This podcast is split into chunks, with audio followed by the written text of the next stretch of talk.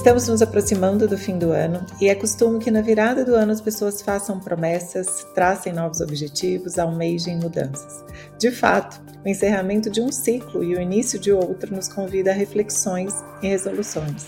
Mas, infelizmente, mudar não é tão simples e a grande maioria das pessoas acaba não implementando a longo prazo o que começam com tanto entusiasmo. Olá, seja muito bem-vindo, muito bem-vinda. Eu sou a Alessandra Feltri. Olá, eu sou a Roberta Carbonari e estamos começando mais um episódio do Pura Vida Cast. E neste episódio vamos falar sobre motivação e força de vontade. Isso mesmo, Ale. Esse é o nosso centésimo episódio. E até aqui trouxemos muito conhecimento relacionado à saúde, à nutrição e autocuidado. Mas sabemos que é um desafio manter mudanças positivas. O conhecimento é um dos alicerces e ajuda na motivação, na tomada de decisão, mas somos muito complexos. E sustentar um novo comportamento pode exigir estratégias e um entendimento um pouco mais profundo sobre essa motivação e principalmente sobre os nossos próprios hábitos. Precisamos entender os princípios do comportamento humano, alguns aspectos do funcionamento cerebral e de como funcionam os hábitos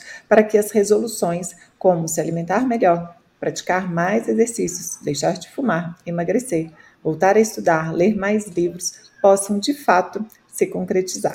E talvez vocês que nos ouvem já tenham feito algumas dessas promessas e até já estejam pensando em quais fazer para 2024. No entanto, estatísticas mostram que apenas 8% das pessoas, em média, conseguem de fato manter essas resoluções. Isso acontece porque negligenciamos alguns passos importantes neste processo. E para nos ajudar a falar sobre esses temas, gostaríamos de apresentar a nossa convidada de hoje, que a Roberta vai tomar um fôlego para apresentá-la. Vamos lá. Exatamente, o currículo aqui é extenso. ela é nutricionista, ela é bacharel em esporte, mestre em biologia celular, doutora em ciências, com pós-doutorado num instituto que só ela mesma sabe pronunciar o nome, porque é em Paris.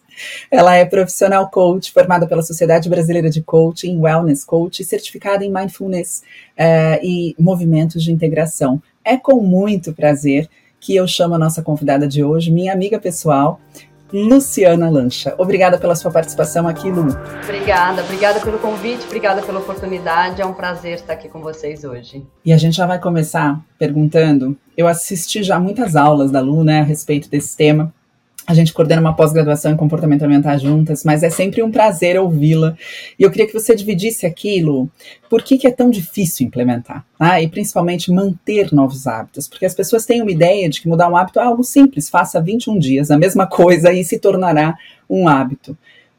Com toda a prática que você tem na clínica, com toda a sua experiência, o que, quais seriam essas principais dificuldades que as pessoas encontram né, em implementar novos hábitos em uma rotina que já existe e, portanto, um estilo de vida mais saudável. É, Rô, eu acho que os desafios são muito grandes mesmo, e quando a gente nós pensamos nisso, acho que todo mundo que estiver acompanhando aqui, se parar para pensar, tem algum comportamento ou algo que gostaria de fazer diferente. Às vezes, algo que há anos você fica, eu vou mudar isso, eu vou implementar isso, e você não consegue. Então, é interessante porque não se trata de entender a importância daquele novo comportamento ou só saber os benefícios que você teria. Né? Mudar hábito significa criar um novo hábito, e eu acho que um dos grandes desafios que nós temos é que o hábito antigo ele nunca apaga da nossa mente, né? do sistema nervoso central, da nossa memória. Então, a gente precisa criar um novo hábito e repetindo esse hábito até que ele fique mais forte, mais fácil de ser implementado do que o antigo. E o desafio ao longo desse processo é que recaídas vão acontecer. E sem que a gente perceba, a gente está de novo repetindo um comportamento anterior. E isso vai desde uma mudança de um padrão do estilo de vida, alguma coisa que a gente queira melhorar, por exemplo, no gerenciamento da nossa saúde, até muitas vezes a forma de se comunicar com as pessoas né, na nossa vida pessoal, ou questões que a gente tem de comportamentos que às vezes não tem a ver com gerenciamento da saúde, que nós gostaríamos de mudar, e quando a gente percebe, a gente está de novo recaindo num hábito antigo, porque ele, ele é muito enraizado, né? Eu sempre dou esse exemplo, é como se fosse um hábito, é algo que a gente faz sem ter que ativar o córtex cerebral, né? Quem nunca aqui saiu de casa sem saber se tinha apagado a luz, se tinha parou o carro no Trancado estacionamento e trancado a porta, se trancou o carro, se apagou o fogão, A gente, porque são coisas que a gente faz sem estar conectado, sem estar usando o nosso córtex cerebral. Então, o primeiro grande desafio para mudar um comportamento é eu preciso ter um gatilho que me tire do modo automático. Porque se eu não, se algo não me trouxer a necessidade de refletir, eu vou fazer aquilo sem pensar. E aí eu mantenho aquele comportamento e dificilmente vou conseguir criar um novo hábito. E é muito comum, né, Luciana, quando a gente fala de hábitos alimentares, Aí eu assisti uma palestra sua, já assisti algumas, mas é, você brilhou esse ano no Arnold Conference. A sua palestra foi incrível. Primeiro, você já começou com uma dinâmica também especial, né?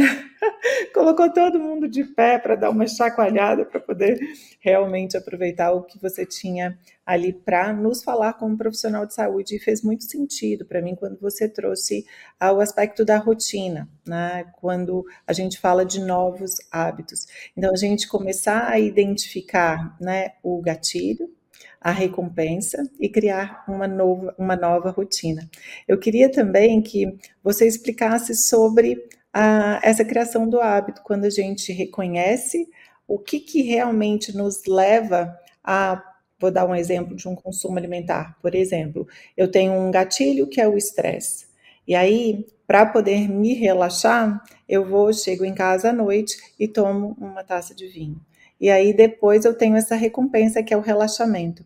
E quando a gente fala de hábitos alimentares, uh, a gente tem aí um padrão de comportamento alimentar que pode prejudicar o indivíduo, né? Quando a gente fala de consumo de alimentos altamente palatáveis, excesso de açúcares ou excesso de tabagismo. E como mudar essa rotina? Porque uh, toda recompensa né, que esse hábito inadequado traz cria essa rotina, né? Como sair dessa rotina e trazer ali uma nova rotina, que eu acho que é um dos principais desafios que as pessoas enfrentam.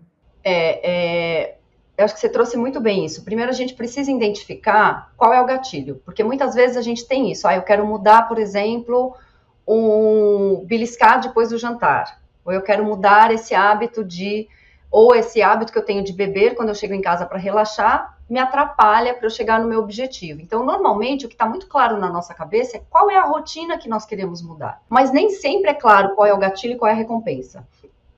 Quando você pergunta para uma pessoa que, por exemplo, sempre que ela está triste, vamos supor, ela busca no alimento né, uma, uma recompensa, você pergunta muitas vezes qual é a recompensa? Ela fala nenhuma, porque depois que eu como eu me arrependo, eu me sinto mal mas tem alguma recompensa prazerosa imediatamente na hora do consumo. E é isso que estimula, né, a fazer esse, ter esse comportamento. Então, nessa hora, uma das formas mais rápidas de a gente conseguir criar é, um hábito para substituir, né, uma nova rotina para substituir, vai ser mais rápido se eu tiver o mesmo gatilho e a mesma recompensa. Então, por exemplo, quando eu estou triste, o que, que eu posso fazer para, por exemplo, me sentir melhor ou, ou, ter um conforto, que é o que a comida me traz, ou, ou uma sensação de afeto, ou de carinho, ou de acolhimento, que não recorrer à comida. Ou quando eu chego em casa estressada, como você falou, que outra rotina eu posso ter para relaxar que não usar a bebida alcoólica. Eu acho que um dos grandes desafios que a gente tem é que nós não pensamos muito nisso. A comida, a bebida, às vezes o cigarro, o álcool é muito natural na nossa rotina. Muitas vezes, por exemplo, quando a gente tem um, um, bebê pequeno e ele chora, a primeira coisa que vem na, na cabeça da mãe é fome. Se depois não resolve com o peito ou com o leite, é que ela passa a procurar outras alternativas. Será que é cólica? Será que é alguma outra coisa? Será que é algum desconforto? Então, é muito é, interessante se colocar essa pergunta. E quando eu pergunto para os pacientes, né, o que mais te relaxa, por exemplo, além de beber, o que você poderia fazer quando você chega em casa? Além de usar bebida para relaxar, vem coisas muito variadas. Por exemplo, eu já ouvi, ah, sair para dar uma volta com meu cachorro, tomar um banho, ouvir uma música, tocar meu instrumento favorito, dar o jantar para as crianças para depois eu poder sentar e jantar tranquilo com a minha esposa. Então, explorar essas alternativas e aí o desafio é ir testando o que que funcionou, entendendo que em momentos de muito estresse, né? Então vamos supor, se a pessoa está passando, por exemplo, por um desafio pessoal ou no meio da criação desse novo hábito, dessa nova rotina, ela tem um problema no trabalho, ela tem uma questão de saúde na família, ela vai recair. E aí o nosso grande desafio é ajudar essa pessoa a ter mais resiliência. Entender que as recaídas fazem parte do processo, porque muitas vezes nessa recaída a pessoa desanima. Ela fala, ah, então deixa isso para lá. E aí ela passa mais um ano, e aí as mesmas, como vocês começaram falando no início, né? Ela está no final do ano tomando exatamente as mesmas decisões para o ano seguinte. Eu lembro que, que eu tinha uma paciente bastante resistente justamente por essa questão. Ela falava, eu até consigo, mas não consegue ficar para sempre. Aí eu falo, tudo bem, mas quantas vezes você sente que você falhou? Né? A, a quantidade de vezes que ela falhava não era superior à quantidade de vezes que ela tentava e conseguia mas por às vezes não conseguir, ela achava que jamais conseguiria. Né? O que marcava se... ela eram as falhas, exato, né? Exato. E a gente, o ser humano faz isso, né? O que nos marca é o comentário negativo, é quem não gostou e não todos os milhares que gostaram, né? E da mesma forma o erro. E aí eu, eu lembro que eu, eu trouxe essa paciente para o momento do aprendizado do caminhar, né? Eu falei, você acha que quando você aprendeu a andar, é, você nunca mais engatinhou? O dia que você começou a andar, você nunca mais jogou o bumbum para trás, sentou no chão e tentou engatinhar porque você já conhecia como era engatinhar, né?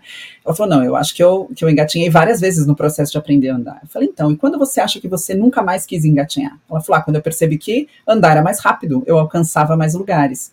Isso demora muito mais para acontecer, né? Porque é uma recompensa a longo prazo e não a curto prazo.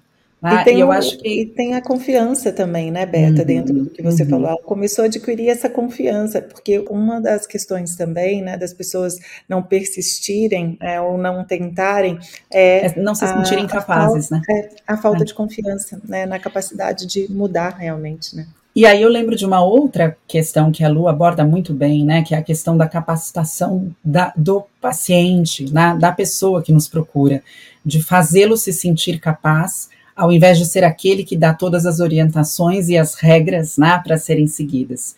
E eu queria que a Lu falasse um pouquinho disso, porque uma vez eu assisti ela falando sobre o cabo de guerra. Tá? Quando a pessoa quer mudar, ela sabe aonde ela está é, tendo problema, onde ela está tendo dificuldade, e quando a gente entra com um discurso tá, meio palestrinha, fica mais difícil ainda, né? Como se a pessoa ficasse com mais raiva ainda do que está acontecendo. E eu queria que você falasse um pouquinho dessa é, comunicação né, dessa forma de comunicação, porque é, também quando a gente está aprendendo a andar, né, o que nos suporta é aquela mão que está nos segurando, né, dos nossos pais, dos nossos avós, que estão nos ensinando, nos dando suporte. E muitas vezes, quando um hábito não consegue ser implementado, as pessoas vão buscar ajuda também. E essa ajuda pode ser extremamente eficiente quando ela não é simplesmente né, uh, um discurso. E eu queria que você falasse justamente sobre isso, Lu. É porque é exatamente o que você falou, Rô. Na verdade, as pessoas, quando elas buscam ajuda, na grande maioria das vezes, elas já sabem o que elas deveriam estar fazendo. Elas só não estão conseguindo. E aí, quando a gente pensa, por exemplo, e eu falo muito isso, né, quando eu dou aula, pensa naquele hábito que você não consegue mudar. Você sabe os benefícios que você teria. Agora pensa como você se sente quando alguém chega e fala, você devia estar fazendo isso. Querida, já sei. Não, não vim aqui para você me dizer o que eu devia estar fazendo. Na verdade, é o que você falou, isso traz desconexão, irritação, frustração, às vezes uma sensação mais ainda de fracasso, né? Como vocês já de comentaram. Desânimo, né? De... Desânimo, porque as pessoas muitas vezes já tentaram e elas não conseguiram, então elas já não acreditam. Tanto que elas chegam no profissional de saúde falando: você é minha última esperança. Quando a pessoa diz isso, é porque ela não se acredita mais. E isso é um problema, porque é ela que vai ter que ter o esforço de implementar aquele hábito no dia a dia. Então a gente precisa ajudar essa pessoa a resgatar a confiança nela mesma. Então, muitas vezes nessa hora, não é discussão, né, do o que, que você precisa fazer, o que você deveria estar fazendo, mas assim, como é que eu posso te ajudar? Como é que eu posso pegar na tua mão, né, nessa criancinha, como a Rô falou que está aprendendo a andar? Como é que a gente vai fazer isso dar certo? Quais os gatilhos a gente pode colocar? Quais são os lembretes? De que forma a gente consegue buscar alternativas? E não, é, é o que eu sempre falo, uma pessoa que fuma, ela sabe que o cigarro faz mal, ninguém precisa dizer isso para ela. Uma pessoa sedentária sabe que devia fazer atividade física. Nós sabemos comportamentos que nós devíamos mudar e não conseguimos. Então, nessa hora, quanto mais a gente fala sobre isso, mais a gente cria resistência, na verdade. Acho que todo mundo, eu sempre falo isso quando eu estou dando aula, né, ou falando com profissionais de saúde, todo mundo já tentou mudar alguém em casa. Um pai, um irmão, um tio, um primo, um filho. Quanto mais você falou, pior ficou porque maior foi essa resistência. E aí tem um lance importante disso que a gente está falando da mudança de hábito, que é o seguinte: para a pessoa conseguir encontrar essa parceria e essa ajuda, ela tem que sentir que a pessoa que está ali junto com ela não está julgando, não está cobrando, não está apontando o dedo.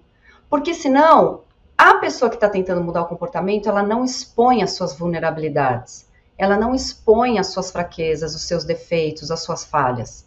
Porque ela não vai. Né, tem um ditado que fala que é, você não deve expor um, as feridas porque os abutres só atacam aves feridas. Então, assim, se ela está vendo que tem ali uma pessoa que está pressionando, cobrando, apontando o dedo, pronta para falar, ah, mas eu te avisei que isso ia acontecer, ela não vai se expor. Enquanto ela não consegue expor os desafios, os medos, as fraquezas e as vulnerabilidades, a gente não vai conseguir ajudar essa pessoa.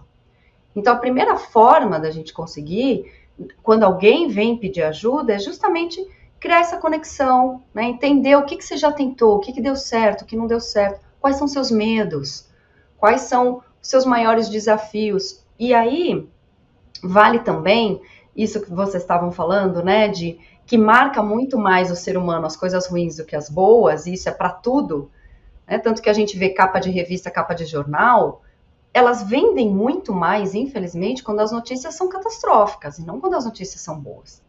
E isso a gente vê no nosso dia, como a Rô falou, às vezes a gente tem milhares de comentários positivos, fica martelando na tua cabeça um, ne um negocinho negativo que alguém falou, né? Então, isso tem muito a ver com um diálogo interno que a gente normalmente tem, que é muito mais rigoroso com nós do que com o outro. Então, um exercício que eu faço muito com os pacientes ou com as pessoas que pedem minha ajuda, que estão nesse momento de recaída e que vem falando, ai, eu fiz tudo errado, eu não tenho disciplina, e estão dando muito mais valor para coisa ruim, eu sempre peço para ele colocar numa terceira pessoa, né? Então, por exemplo, no caso da paciente da Rô, se fosse uma amiga sua que viesse te relatar tudo que aconteceu até agora, todas as vezes que ela conseguiu, todas as vezes que ela não conseguiu, o que você diria para essa amiga? E o diálogo com o outro, o discurso com o outro, ele é sempre muito mais acolhedor, motivador, empático. Então, ajudar essa pessoa a pôr em perspectiva e ela perceber que muitas vezes o rigor que ela está exigindo com ela não faz sentido, porque ela não exigiria isso com ninguém em volta dela, também faz com que ela fale, não, peraí, não está tudo perdido, vamos lá, vamos dar um próximo passo, vamos tentar mais uma vez. Então, é uma construção muito mais complexa, né, do que simplesmente vai lá e faz. Né? Tem, tem muitas coisas envolvidas aí. E você fala bastante da escutativa, né, Lu? E, e, eu gostei uma vez que eu ouvi você falar que a escutativa não é só você escutar o que o paciente fala, mas é você deixá-lo se escutar né, para que ele possa chegar às próprias conclusões também, porque a gente, como a gente sabe o que poderia ser feito, né, como profissionais da saúde, para tentar resolver a questão, a gente tem o ímpeto de sugerir e muitas vezes sugestionar, né, é, que é muito diferente de conduzir e fazer uma condução ali a quatro mãos de uma solução. Para quem está nos ouvindo, né, qual, qual seria a dica para essa questão, né? Eu sei que essa dica pode durar uma hora, eu sei se a gente for entrar a fundo, né? Mas, por exemplo, eu tenho uma questão que eu quero mudar, tá? Como eu posso conduzir esse diálogo comigo mesmo, né? É, e você falou a primeira coisa, né? A primeira coisa é falar, entregar a verdade, se abrir e expor essa vulnerabilidade aconselhar-se como se você estivesse aconselhando uma pessoa que você ama muito, porque daí você vai, vai fazer com compaixão também. Tá? Na hora é, que você falou sobre escutativa, eu logo pensei já no que ela tinha acabado de falar sobre uhum. falar para uma amiga, né? É uma forma exato. de você também se escutar. Se escutar, exato. É. Escutar você se aconselhando, né? É. Mas tem uma palavra que eu acho importante a gente trazer aqui, porque ela está na boca de 10, é, de 10 né, profissionais, na verdade, ou não só profissionais, né, mas influenciadores, que é força de vontade. Para você mudar, você tem que ter força de vontade. E alguns pesquisadores, inclusive, colocam a força de vontade como um recurso limitado, né, porque nem sempre você vai estar com vontade de fazer aquilo que você se prontificou a fazer. E eu queria que você falasse um pouquinho sobre isso, porque você fala muito bem sobre isso. É, é interessante isso da escuta, né, Rô? Porque acho que a gente vive hoje numa sociedade que quer falar, não quer ouvir, né?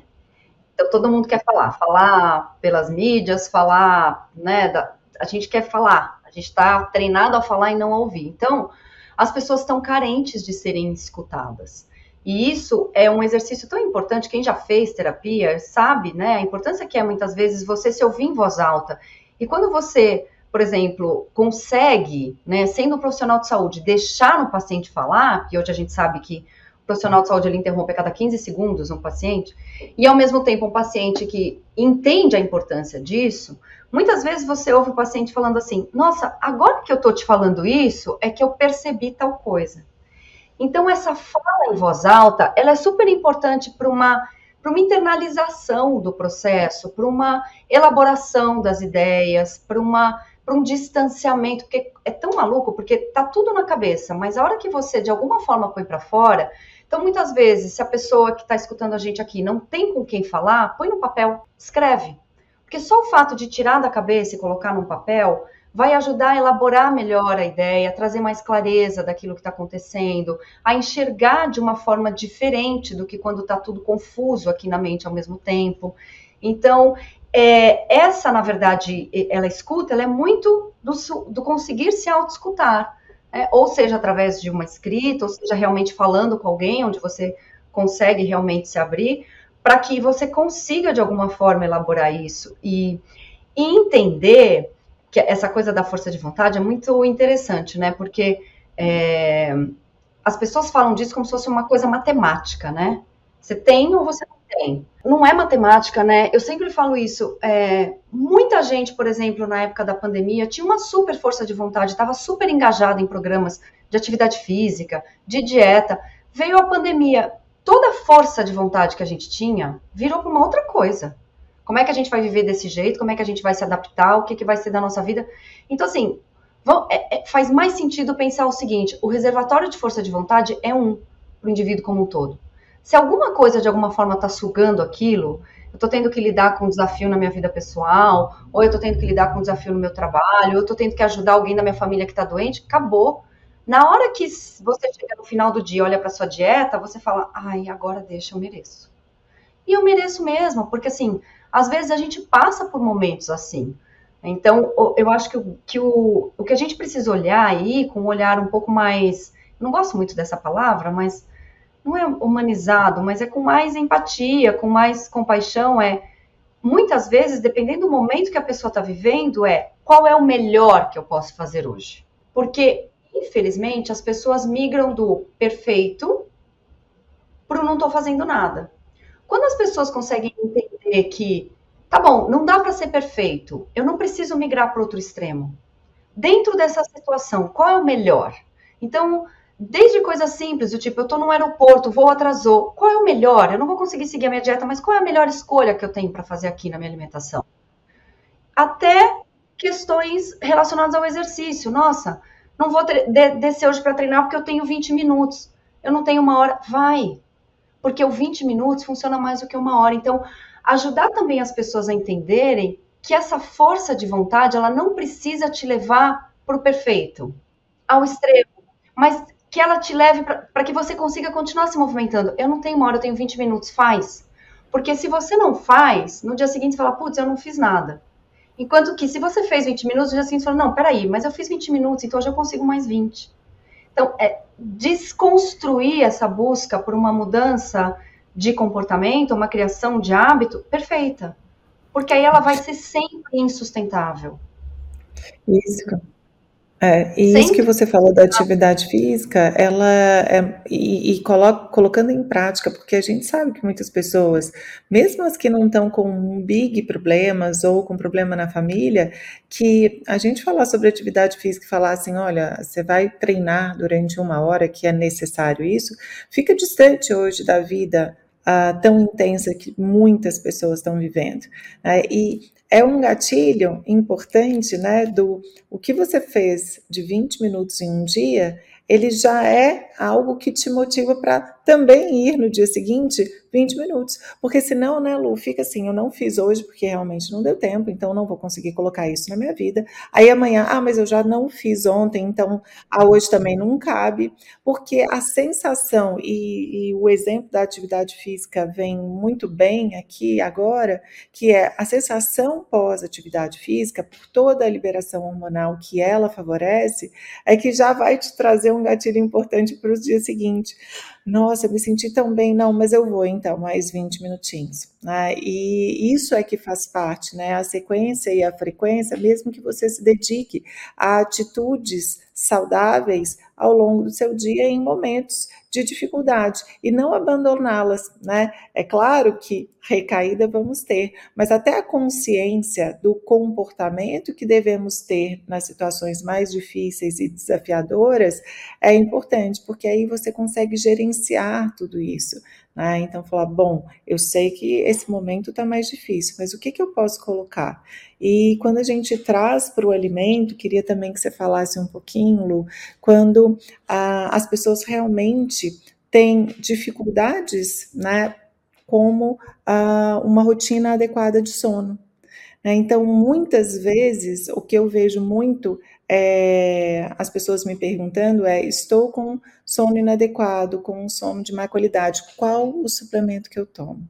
E dentro de comportamento, a gente tem que dar um passo para trás né, e entender: peraí, mas por que você está com esse sono inadequado? E como seria aí uma solução para essa pessoa buscar na raiz né, do problema, aí uma solução. Queria que você falasse um pouquinho também sobre isso. É interessante isso, porque assim como é, a gente fala muito quando a gente trabalha comportamento alimentar, né?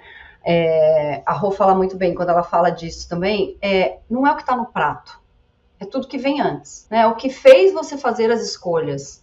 Então, o que fez você Uh, e isso passa desde por crenças, conhecimento, história de vida, estado emocional, situações, até o que foi para ali e o que veio depois. Então, quando a gente fala dessa questão do sono, por exemplo, ela é um aspecto que vai influenciar o que foi colocado ali, né, na, na, na hora de fazer as escolhas, na hora de seguir uma alimentação. Até eu fiz um, uma formação há pouco tempo de transtornos alimentares da França e o professor usou um ditado chinês que eu achei muito bacana, que ele resumiu muito bem isso, né? Ele falou assim, né, o ditado diz assim: tolo é aquele que olha para a ponta do dedo quando nós apontamos a lua. O prato é a ponta do dedo. Tem todo um entorno disso para resolver, para que a pessoa chegue naquele comportamento, naquele hábito alimentar. E ontem mesmo eu estava atendendo uma paciente que ela falou assim: Olha, eu não estou conseguindo dormir, eu fico agitada, eu acabo indo jantar nove e meia da noite, aí eu fico acordada até uma e meia da manhã, e aí eu acabo tendo fome e eu vou beliscar. E aí ela falou: Como é que eu faço? Qual é o melhor horário para eu jantar? E a minha pergunta foi: o que está acontecendo à tarde? Por que, que, por que, que seu jantar está indo tão para longe? E ela falou: meu pai está internado em Minas Gerais. Eu recebo as últimas atualizações do estado de saúde dele às 5 da tarde. Eu não consigo jantar antes, porque eu ainda estou deglutindo o que está acontecendo com ele, que é um estado muito grave. E, e aí isso acaba atrasando o meu jantar, eu não consigo dormir, porque eu continuo processando as informações e aí eu falei para ela, falei, tem algum jeito da gente mudar isso? Porque não adianta eu falar para ela, você tem que jantar até as oito. A rotina, o que está acontecendo antes desse horário do jantar, está fazendo com que ela não consiga comer. Então não é sobre alimentação, sobre o que está no prato. De novo, é, o, é, o, é, uma coisa muito maior, né? E aí ela falou, Lu, você tem toda a razão, eu estou conectada 24 horas por dia nisso e não muda nada, porque eu não tenho controle sobre o que está acontecendo com meu pai. Eu posso tentar me atualizar até a hora do almoço, e aí eu deixo um aviso, olha, se acontecer alguma coisa urgente, me liga mas eu mesmo me, tentar me desconectar um pouco para eu conseguir jantar melhor, para eu conseguir digerir tudo que está acontecendo até a hora da noite, para eu conseguir dormir melhor, para eu conseguir começar o dia bem. Porque aí entra num ciclo, acorda cansado, não vai para academia, não faz atividade física, se sente pior, a dieta entra tudo num ciclo, né? Então nessa hora assim, o, o que ela entendeu, por exemplo, foi exatamente isso, o que vinha antes. Então muitas vezes essa questão do sono é entender como é que está essa rotina do sono. A pessoa está indo, por exemplo, para a cama com celular, está fazendo o que antes de dormir? Quais são, quais são os hábitos ou as atitudes que ela tem no dia a dia para na rotina dela para ela relaxar antes de ir para a cama. É, é, muito mais complicado, mas é óbvio, né? Que é isso que você falou. As pessoas falam assim: ah, o que eu tomo? Sempre querem uma solução mais fácil, porque você olhar para si, você parar e olhar, falar: peraí, o que, que eu estou fazendo? É o que da minha rotina eu tenho que tomar as rédeas para tentar mudar. Exatamente. Quais programas eu estou assistindo de TV à noite? Por exemplo, eu lembro um exemplo simples. O Lancha teve uma época que ele adorava assistir jogo de futebol. Ele não dormia quando tinha jogo de futebol do São Paulo à noite. Se era porque ganhava e acabava 11 e meia da noite, era porque ele ficava porque mega... perdia, ele ficava arrasado. Se perdia, ele ficava arrasado. Chegou uma hora que ele falou, não assisto mais, vou saber o, placar no dia seguinte, só no final de semana. Então, é entender um pouco, né, como é que está essa rotina e o que, que isso está trazendo para tentar realmente agir na raiz do problema e não tentar um paliativo. Porque às vezes você tomar uma coisa, você é um paliativo, não vai resolver, né, a causa do problema. Ai, ótimo, porque isso também, ultimamente, o que eu tenho pego de paciente que não dorme bem, mas e pequenos ajustes antes da suplementação, essa suplementação pode até existir, né, Lu? Ela não é excludente, mas ela não será suficiente se a causa raiz não for ali removida ou identificada e promovida uma mudança ali, né? É a mesma coisa de usar uma suplementação muitas vezes na dieta, assim, antes de organizar a alimentação. É a mesma coisa. Então, assim, não é, ela não é excludente e a gente precisa sim muito dela, mas é, em que momento? Né? Até porque. Em que contexto? Que percebo, em que contexto? Porque uma coisa que eu percebo muito na minha prática clínica também é que a hora que você entrega um suplemento, o, muitas vezes o paciente ele terceiriza a responsabilidade da solução daquele problema para o suplemento. Então, aquela liçãozinha de casa que ele devia fazer, ele também não faz. Porque afinal agora ele está tomando o suplemento para dormir. Então tudo bem se ele ficar com a tela do celular, se ele não mudar a rotina, se ele. Então é importante também a gente trazer a responsabilidade daquilo para o paciente, não para o suplemento. O suplemento ele é um suplemento, ele pode ser um adicional, mas não isenta aquela pessoa de assumir a responsabilidade para aquelas mudanças que ela precisa fazer para que aquilo seja sustentável, né? Não existe um suplemento que traz né, mudança de hábito. Não existe um suplemento que atinge justamente o que a gente está buscando aqui.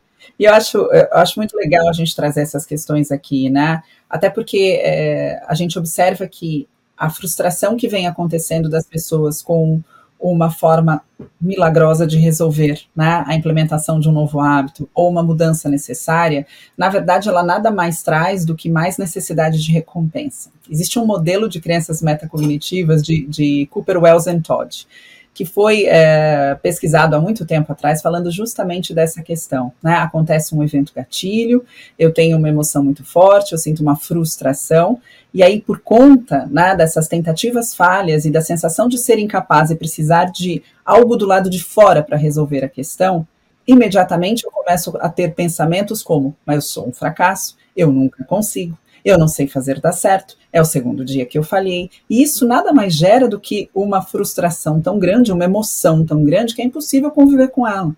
E nessa impossibilidade de ficar dentro de si mesmo, você vai buscar uma recompensa. E a recompensa que você vai buscar geralmente é aquela que você rotineiramente, né, de forma costumaz, busca. Então, se for o alimento, é o alimento, se for a taça de vinho, é a taça de vinho, para você tentar resolver aquela situação o mais rápido possível, porque você se levou a um sofrimento agudo, uma frustração aguda.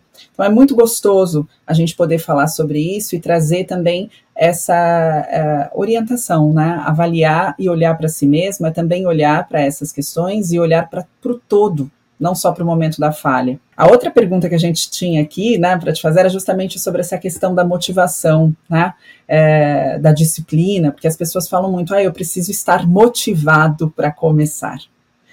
E algumas vezes as pessoas buscam motivações né, que são motivações de longo prazo. É, ou seja, eu preciso mudar minha alimentação para que quando eu tiver, por exemplo, 60, 70 anos, eu não tenha uma doença, né? E o quanto isso é, funciona realmente na prática, Lu? É, é, é muito interessante isso, Rô. É, quando a gente fala dessa motivação, é, eu sempre falo isso, é muito curioso, porque assim, quando você coloca uma coisa muito lá na frente, ela não vai resistir à primeira torta de chocolate que cruzar teu caminho. Ou primeira taça de vinho, você fala, gente, porque o prazer do alimento, da indulgência, é imediato. É já, aos 60 anos, o que, que você fala? Penso nisso semana que vem.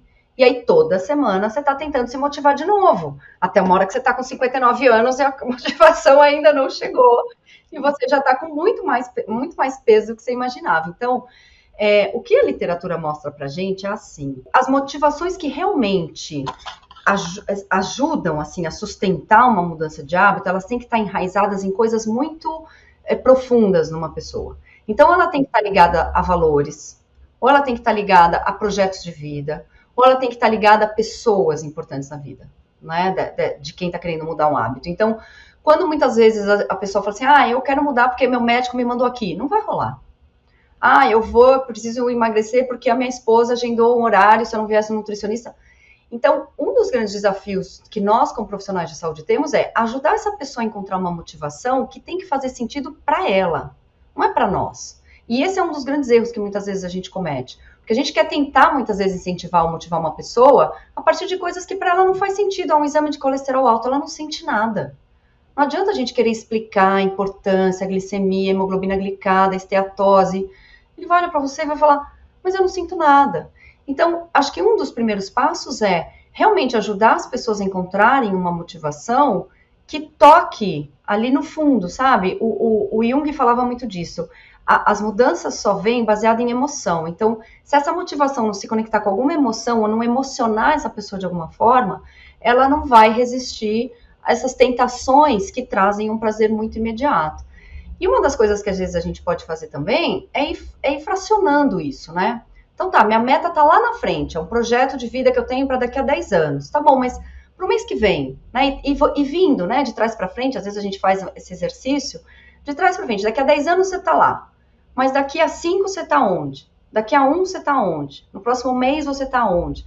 Para tentar trazer a coisa para uma realidade um pouco mais próxima. Porque quando é muito distante, a gente pode postergar.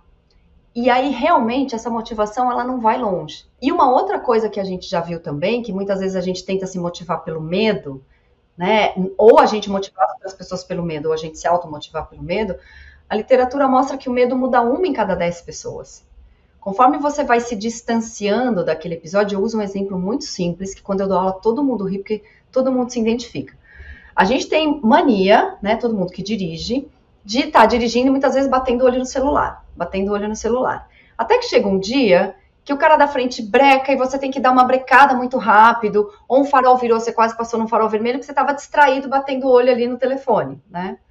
Você joga o telefone para trás e fala, nunca mais eu dirijo batendo o olho no celular. Passa 15 dias, onde está o celular? De novo no banco da frente do lado, você está de novo batendo o olho no celular. Então, assim, conforme a gente se distancia daquele medo, daquela sensação, quem teve um pequeno infarto ou algum, algum pequeno problema de saúde que tomou um susto, precisou ir para o hospital, conforme a pessoa se distancia dessa sensação, do susto, uhum. do, susto do medo, da taquicardia, da, dele ficar quente, daquela sensação física até, né, que ela teve, ela vai retomando o hábito anterior. Então, a motivação ela tem que estar muito enraizada em coisas significativas para o indivíduo. Né? A gente tem que achar internamente algo que realmente faça muito sentido. Senão, não resiste.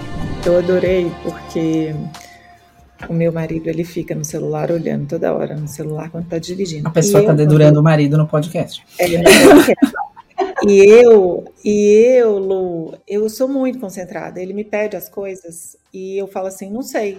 Eu, eu dirijo, eu dirijo. Eu amo dirigir, eu amo pegar a estrada, eu amo velocidade, mas eu estou ali concentrada, estou concentrada. É, e ele não, ele se distrai muito. Aí eu usei uma, uh, um gatilho mais importante para ele deixar de mexer no celular. Falei: olha, agora você tem uma filha no carro, então não olhe mais para o celular, porque agora é mais alguém aqui com a gente. A emoção. É. é, então eu, eu, só, eu, só, eu só coloquei uma coisa mais importante na vida dele. para ele poder realmente falar assim, gente, porque é isso. Gente, esse negócio do celular é muito sério. É um segundo é, o cara brecou, é um, segundo. um, segundo. você olhou no celular. Uhum, Milésimos uhum. de segundos acontecem acidentes. Sim. Né? Então, realmente, assim, se você distancia do medo, aconteceu uma vez, nossa, quase bati, aquilo ficou para trás, você tá de novo.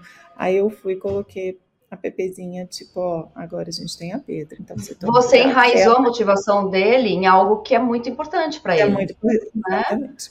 Que é a filha, a vida da filha. É, porque é, esses hábitos a gente tem e é tão idiota, porque assim, não tem nada que você tenha que realmente resolver na hora que você está dirigindo. Não tem. É simplesmente a mania. Pegar no telefone ou de, de olhar o celular. Essa coisa de olhar o celular é, é, é muito também hábito. Às vezes você fala uma pessoa, Vamos, deixa eu te falar uma coisa, a pessoa já pega o telefone e fala, não, mas não entendi. Porque é o hábito de pegar o telefone, é o hábito de olhar, não, mas é comigo a fala, não é com o telefone. Então, se a gente não vai criando, de repente, gatilhos ou coisas que vão tirando a gente disso, fica muito, fica muito sem raciocinar, né? Fica muito automatizado. Quem conhece a Luciana sabe que ela realmente, a hora que ela tá falando, se alguém pega o celular, ela fala: Eu preciso esperar você terminar. Ela fala isso. para os amigos, do tipo, ela lembra todo mundo, a gente está junto à mesa para conversar. Então, por favor, abaixem os celulares, né?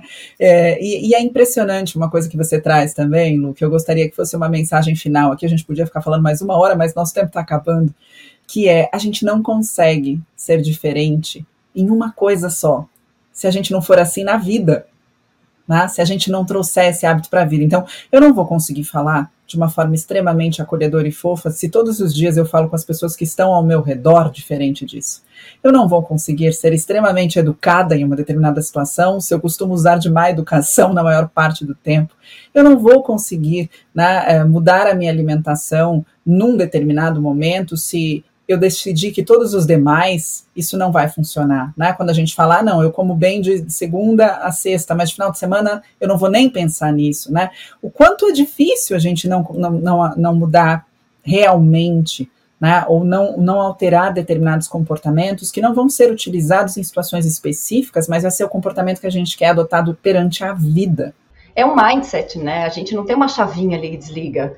Ou, ou a gente consegue internalizando uma nova forma, uma nova forma de ouvir. Então, eu falo muito isso. Você quer aprender a escutar? Comece a escutar no almoço de domingo da sua, na sua casa. Começa a ouvir quando o teu amigo vem te falar alguma coisa. Começa a praticar empatia e não simpatia, que são coisas bem diferentes. Quando alguém vem dividir uma dor com você, e é tão desafiador fazer isso no dia a dia, porque nós não somos treinados a ouvir, a ser empático, a acolher. A, nós, como profissionais de saúde, ainda pior, porque nós somos treinados a entregar a solução. A pessoa está pronta para ouvir a solução? É isso que ela quer?